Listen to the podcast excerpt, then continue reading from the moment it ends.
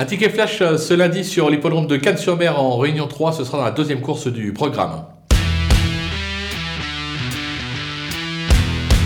On va se méfier de deux chevaux dans cette épreuve. Le numéro 3, Pen Prince, euh, qui cherche sa course actuellement, comme on atteste ses deux dernières tentatives, deux accessites à la clé. C'est l'entraînement de David Cotin qui fait le déplacement à Cannes avec des ambitions. Attention, attention également avec le numéro 4, Born to Honor, euh, qui lui aussi euh, cherche sa course ces dernières semaines. Là, c'est l'entraînement Lenders.